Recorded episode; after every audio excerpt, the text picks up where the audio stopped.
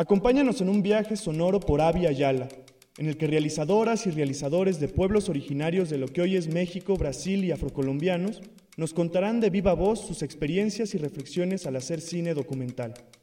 Durante tres temporadas nos hablarán de sus películas y su relación con las lenguas maternas, las diversas formas de las maternidades y la defensa del territorio.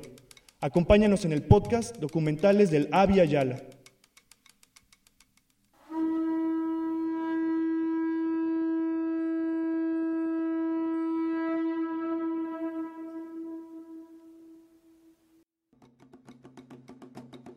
Actualmente nos encontramos en un proceso crítico de transformación, en donde las mujeres denunciamos la posición subordinada a la que nos han relegado históricamente de formas diversas.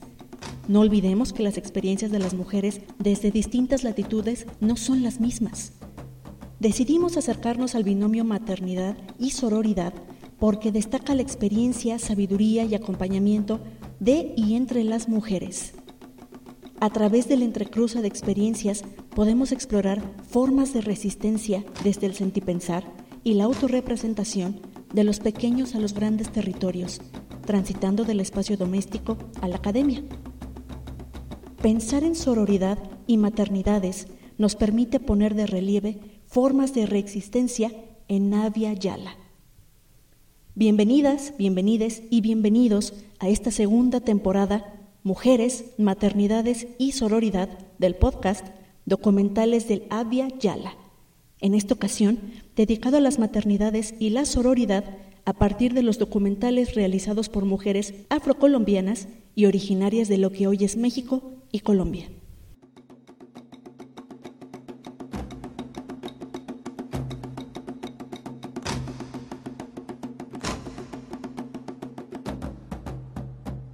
Bienvenidas, bienvenidos y bienvenides a la primera parte del primer episodio de Mujeres, Maternidades y Sororidad del podcast Documentales de Via Yala, en el cual nos acercamos a documentalistas que exploran formas de resistencia colectiva como mujeres y madres, de los pequeños a los grandes territorios, transitando del espacio doméstico a la academia.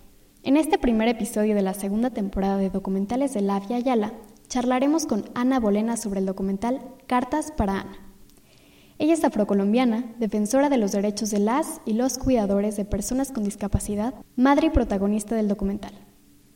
También escucharemos a Mauri Balanta, activista, investigadora y productora audiovisual, realizadora del documental que hoy nos interesa. Esta producción forma parte de la serie documental Voces en Resistencia, el cual es un proyecto audiovisual producido por Mauri Balanta Jaramillo dentro del Centro de Estudios Afrodiaspóricos.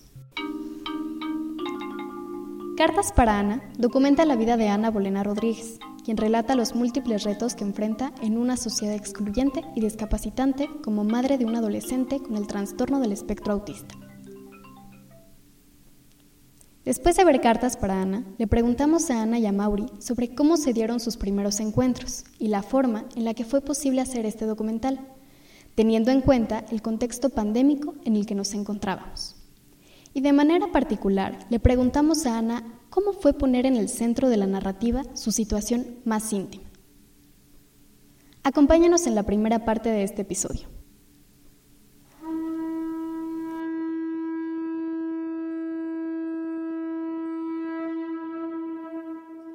Hola, buenas tardes a todas, todos, todos. Eh, mi nombre es Ana Bolena, estoy en Buenaventura, esto es Colombia, es el principal puerto sobre el Pacífico. ¿Qué te digo? Eh, le debo mucho a, a Mauri porque eh, este documental se hizo bajo unos conceptos hermosos. Literalmente fue descubrir una cantidad de cosas de mi vida en las que yo hacía mucho tiempo no pensaba y esta metodología de trabajo nos llevó a, entregar este producto hermoso audiovisual. La historia que, de la que hablamos se basa enfáticamente en todo el proceso a partir de que nos conocemos con Juan Sebastián hace 19 años. 19 años. Y yo era para ese tiempo una persona muy joven. Ahorita siento que tengo la fortuna de tener ciertas una suerte de, comodidades, pero para ese tiempo no, no tenía absolutamente nada. Y bueno, por esas razones que, que no vamos a ahondar aquí, quedé embarazada muy, muy joven y créeme que yo no tenía ni idea de qué, o sea, en qué me estaba metiendo. No tanto como cuando la gente dice como muy de manera absurda, ay, ¿cómo así? Que es que no sabes lo que, no, o sea, a veces realmente uno es inocente de todo lo, de todo lo que viene detrás de una decisión. Y encima de esa decisión, un embarazo de muchas, muchas precariedades, muchas necesidades básicas insatisfechas. Llego y me enfrento a un sistema de salud público que es absolutamente indolente, horrible. Para mí fueron las 18 horas más terribles de mi vida. Hoy por hoy he logrado abordar ese tema sin que me duela tanto. No es como que ya no me duela, sino antes simple, simplemente ni siquiera podía terminar de decirlo, de hablarlo. Eh, prácticamente aunque iba con alguien, literalmente casi me sentía sola. Desde que entré sentí toda la violencia psicológica, eh, verbal de parte del personal médico. No, no soy, no soy nada, no soy nada exagerada cuando digo que fue violento. Recibí golpes en el estómago, algo que le llaman supuestamente epistomía y demás, literalmente salí de ahí al otro día y ni siquiera salí por mis propios medios. Fue algo muy violento de lo que he logrado con el tiempo irme sanando. Pero después de que logro medianamente pasar esa etapa, viene la etapa en la que me doy cuenta que Sebastián es una persona con unas condiciones atípicas. Y hubo un momento, hubo muchos momentos de mi vida en que, en que esto tiene muchas etapas, ¿no? Donde crees que hiciste algo mal, donde no comiste o no tomaste lo suficiente o, no sé, algo o saliste, qué sé yo. Después pasa esa etapa de creer que, que puedo sanarlo, que puedo, que puedo sanar a Sebastián, que puedo volverlo a alguien muy normal. Y en eso invierto una, una parte de mi vida bastante importante en, en sanarlo, en normalizarlo, en hacerlo más asequible a la sociedad, que no lo miraran tan mal y todo este tipo de situaciones. Y simplemente una vez después de una crisis que tuvo Sebastián muy terrible en la que, en la que lloraba, lloró casi por tres o cuatro días seguidos y finalmente yo también me puse a llorar con él porque no sabía qué más hacer. Llamé y empecé a hacer tejido en red con, con personas de otra ciudad, de la capital del país. Y me empezaron a hablar de cosas como que tú sabes qué es autismo, tú has escuchado tal cosa y yo, ¿cómo así? Y fue como ese momento en el que empecé a salir de este cascarón en el que estaba, viajar a la capital del país, conocerme con un sinnúmero de familias y saber que había personas que en serio entendían por lo que por lo que yo pasaba porque ellas tenían una experiencia de vida muy similar. Y fue cuando empecé a entender muchas cosas, empecé a, a cambiar de ser una persona muy débil a empoderarme en un ejercicio de conocimiento. Es ahí donde nace la Fundación Asesorarte y se llama Asesorarte porque lo que hacemos realmente es asesorar y acompañar a familias en temas de lo jurídico. Aquí en Colombia uno, no sé cómo pasa en el país de ustedes, pero aquí en Colombia para que una persona con discapacidad o alguna suerte de enfermedad tenga una calidad de vida digna, uno tiene que guerreársela con el Estado muy fuerte. Y fuimos aprendiendo cómo hacer esa ruta y en el camino también fuimos empoderando a otras mujeres de cómo hacerlo, de cómo, de cómo empoderarse también, de cómo lo habíamos hecho nosotros y cómo lograr que esto también fuese factible para ellos. Hoy Sebastián es un joven espectacular de 19 años, al que con el paso del tiempo comprendimos que no había nada que cambiarle, que es una persona fabulosa, tal como es. Y, y me arrepiento mucho de todo ese tiempo en el que estuve creyendo que, que había algo mal en él. Trabajamos mucho para hacerle entender a las familias que el respeto parte de la diferencia. Y creo que Sebastián ha venido a hacer a nuestras vidas una enseñanza poderosa de resiliencia, de respeto, de comprensión, de, de aprendizajes. Y el documental logró, logró que pudiésemos proyectar este mensaje. Estamos muy agradecidos de que haya personas que se hayan pensado que podíamos contar esta historia, que esta historia era poderosa y que podíamos llegar a muchas otras más personas.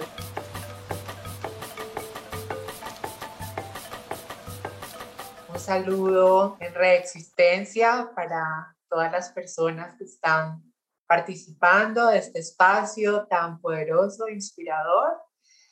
Efectivamente, navegar la historia de Ana pues fue un encuentro muy, muy significativo, muy profundo de realidades, eh, de comprensiones, de resignificaciones, ¿no? De lo, de lo que es ser lo que es Ana, ¿no? Y cómo nos despejamos en muchas vivencias, asumiéndonos también como mujeres con experiencias de empobrecimiento, racialización, violencias y sobre todo enmarcadas en ese escenario que es el cuidado, ¿no? Como ese lugar de ser madre, cuidadora de un joven con discapacidad también le ha propuesto a Ana una resistencia muy fuerte, eh, precisamente frente a, todos esos sistemas, frente a todos esos imaginarios, frente a todas esas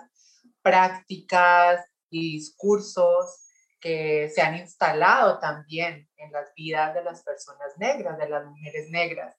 Cuando ella hace un momento habla de esa maniobra que, que le aplicaron para poder eh, viabilizar el parto de Sebastián, ¿no? Esa maniobra que ya está totalmente descartada, ¿no? Desde la oficialidad de muchas instituciones de salud o desde el sistema de salud, pues sigue siendo implementada bajo discursos y bajo prácticas racializantes, y desde esas construcciones que hace un rato les hablaba, pues están relacionadas con, con la corporalidad de las mujeres negras.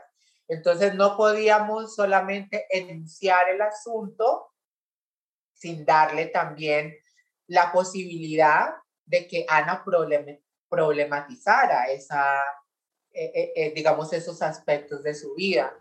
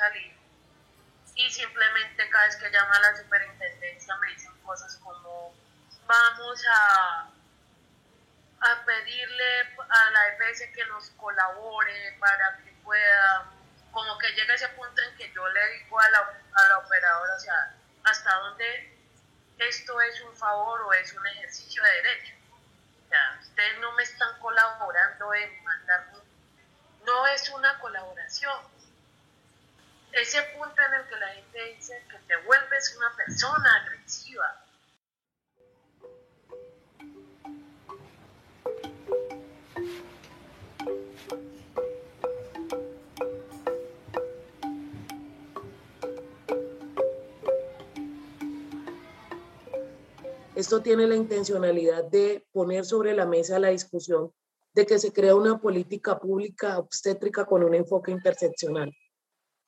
Esto tiene la intencionalidad, este, avanzar en este proceso de, de entrevista y de investigación.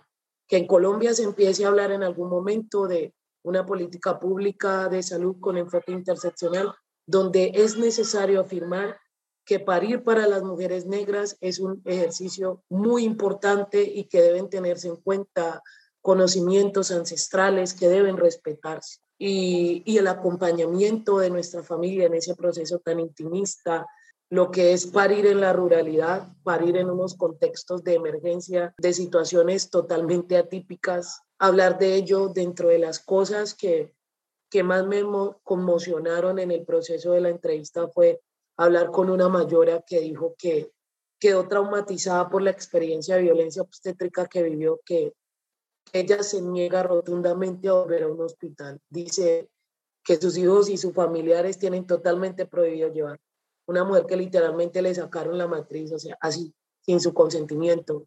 Esta misma historia eh, que yo viví dentro de la ciudad eh, no se asemeja para nada a lo que las mujeres racializadas viven en los territorios em, que, tiene, que son fluviales y marítimos y carreteables. Pero como las mujeres siempre hemos logrado encontrar esa resiliencia, eh, en estos lugares las mujeres se basan más en, la, en el conocimiento ancestral, en el conocimiento popular, y es la forma como han logrado seguir sobreviviendo y subsistiendo. Pero hay mujeres en la ruralidad, en las comunidades, en los que sus partos se han complicado y por la inaccesibilidad a un sistema de salud de cierto grado de calidad, han muerto. Eh, algunas mujeres hemos llegado a pensar y a sentir que siendo racializadas, entrar a un proceso de, de, parto en un sistema de salud público es casi una lotería. Como pueda que salgas viva de, de esa experiencia, como pueda que no, o como pueda que simplemente en el caso de nuestra experiencia personal, que mi hijo tuvo asfixia perinatal por exceso de pitocin, entreguen un ser humano con unas condiciones diferenciales a los que al cual el Estado empieza a negarle sus derechos desde el mismo momento del nacimiento.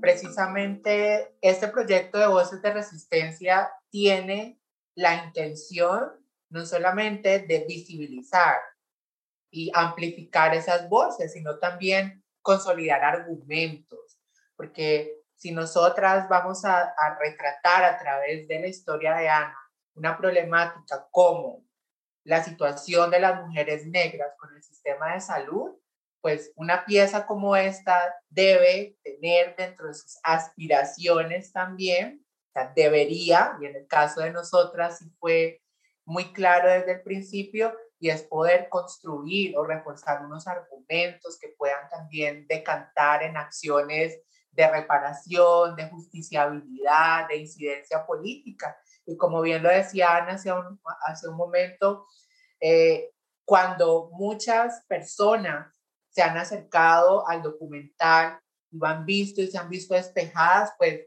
aparte de la conmoción también queda la pregunta, pero yo estoy viviendo lo mismo y qué puedo hacer, hacia dónde me dirijo, ¿no? ¿Cómo puedo orientar esta labor de cuidado o cómo puedo enfrentarme a estos retos que me propone también el sistema de salud como una mujer empobrecida, racializada, periférica, ¿verdad?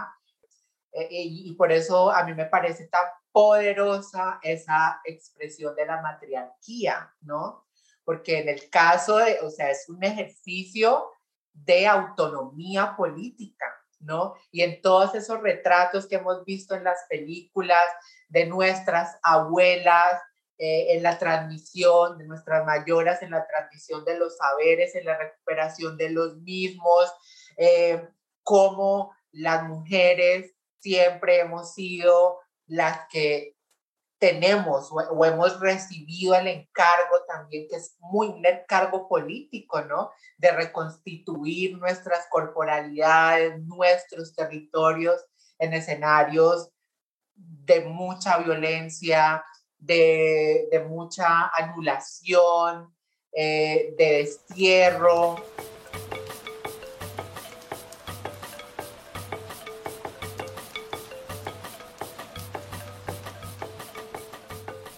Tratamos de, que esta historia fuese cruda, fuese una historia de fuerza. De hecho, la parte del fuego en la boca es de las cosas que más me, me motivó, como que, wow, fabuloso.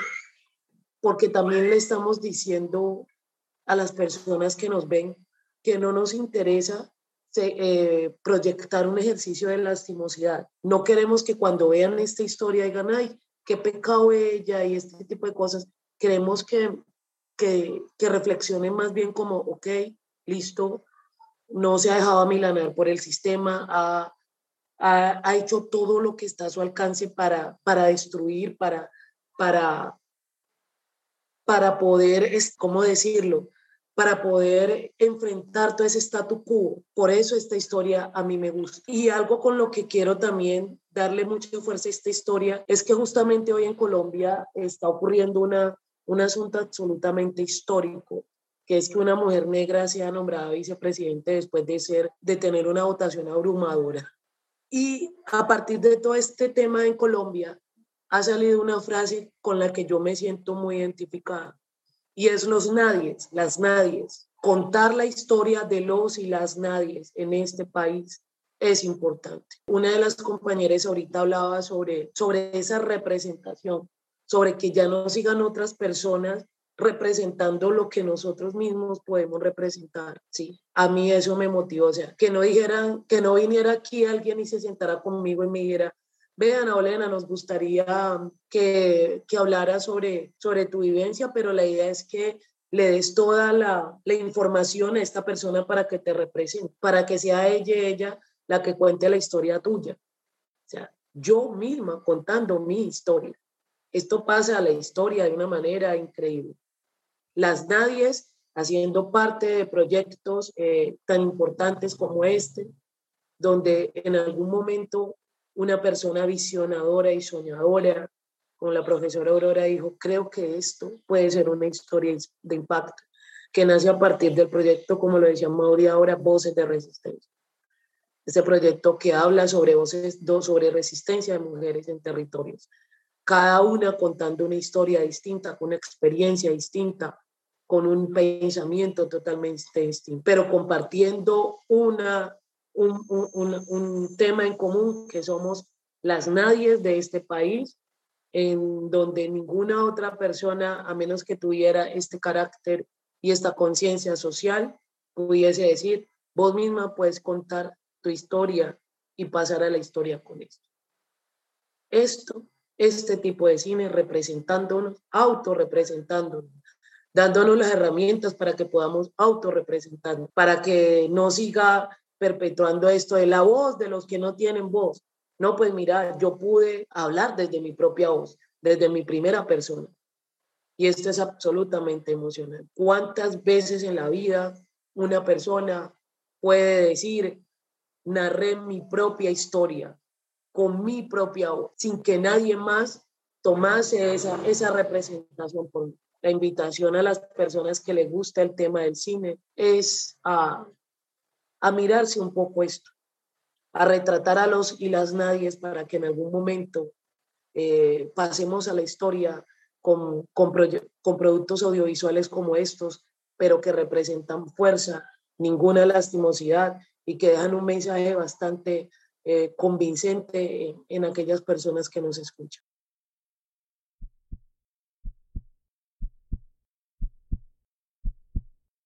Para muchos, muchas, las palabras de mi boca les lastima. Y cómo no, llevan la carga de toda la injusticia que he tenido que vivir, que viví diariamente. Quizá no siempre la intencionalidad es ofender, pero a veces pasa. Lamento que cada palabra lleve fuego consigo.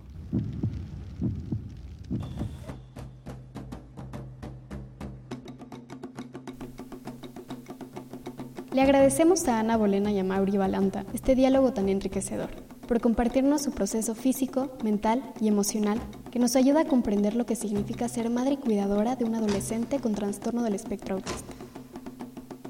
Además de llevarnos de la mano un mundo íntimo, este documental invita a las personas que se encuentran en situaciones similares a acercarse construir redes de apoyo y acompañamiento.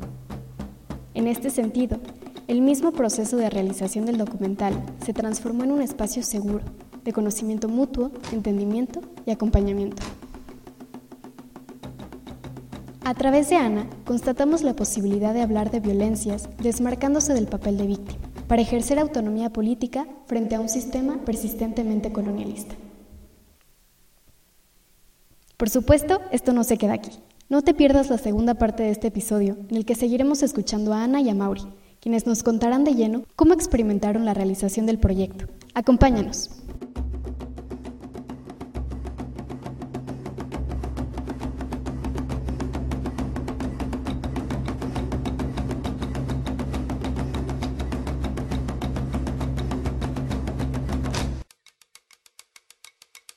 Te damos las gracias por acompañarnos en este viaje por los procesos profundos de los de aquí y los de allá de esta tierra en plena madurez, o lo que es lo mismo, de la Via Yala.